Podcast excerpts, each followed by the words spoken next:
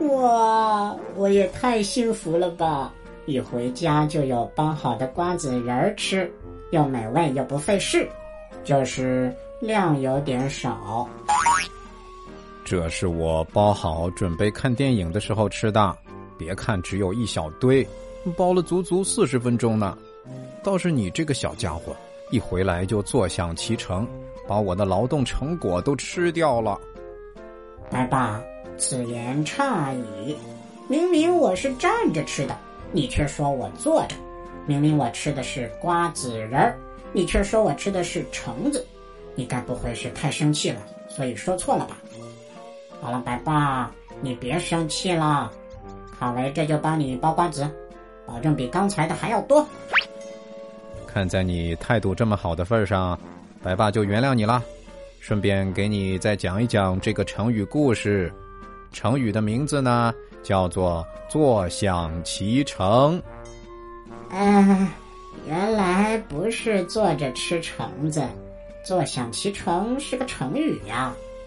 白胖，你且慢慢道来，让我学习一下吧。话说战国时期，诸侯国之间经常发生战争。有一年呢，魏国想要攻打中山国，便向赵国借路。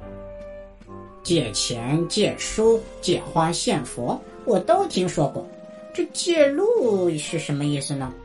有借有还，再借不难。这路借了之后，又该怎么还呢？这里的借路意思就是征得别国同意后，从他们的境内通过，所以是不需要归还的。这赵王呢，本来想拒绝魏国的请求。但是有一位大臣劝赵王说：“魏国攻打中山国，如果胜不了，必然消耗魏国的国力。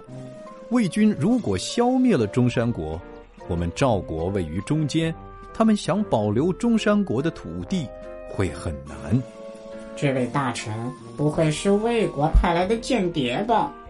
但是他说的话好像又是对赵国有好处。有点纠结，该不该相信他呢？不如扔个骰子吧。国家大事怎么能如此草率的决定呢？赵王听了还是犹豫不决。这位大臣紧接着又说：“大王还犹豫什么？这件事动刀动枪的是魏国，到头来我们只要坐着不动就能得到好处，这对我们有百利而无一害呀。”赵王觉得他说的很有道理，便答应了魏国。原来坐享其成的意思是坐着不动就能享受成果呀，这也太舒服了。我也想躺着就能完成一切，可惜好像在梦里才能实现。No no no，其实你只要用心观察，咱们生活中坐享其成的时刻还是挺多的。比如说，洗衣机轰隆轰隆一响，脏衣服就清洁如新；扫地机器人呜呜呜一跑，地面上的污渍就被打扫完毕。小汽车滴滴滴，我们就到达了目的地。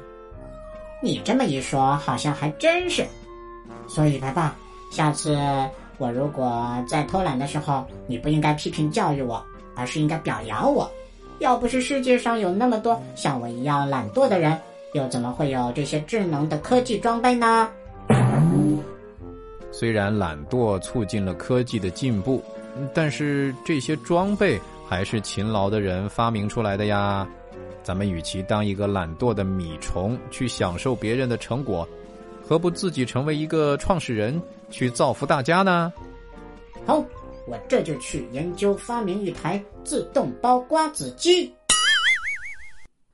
坐享其成，出自清叶挺馆《欧皮余画葛仓公传》，意思是自己不出力而享受别人取得的成果。卡维，再来造个句吧。我们应该努力工作，创造财富，而不应该坐享其成。卡维，故事讲完了。你的瓜子包完了吗？包完了，包完了，比之前还要多。啊，在哪儿呢？我怎么没看到啊？爸爸，在我圆鼓鼓的小肚子里呢。好了，小朋友，“坐享其成”这个成语你学会了吗？最后，我们一起来想一想，赵王有没有答应大臣的提议呢？你在生活中有没有遇到过什么坐享其成的事儿呢？欢迎你留言告诉白爸。玩转迪士尼，快乐下江南。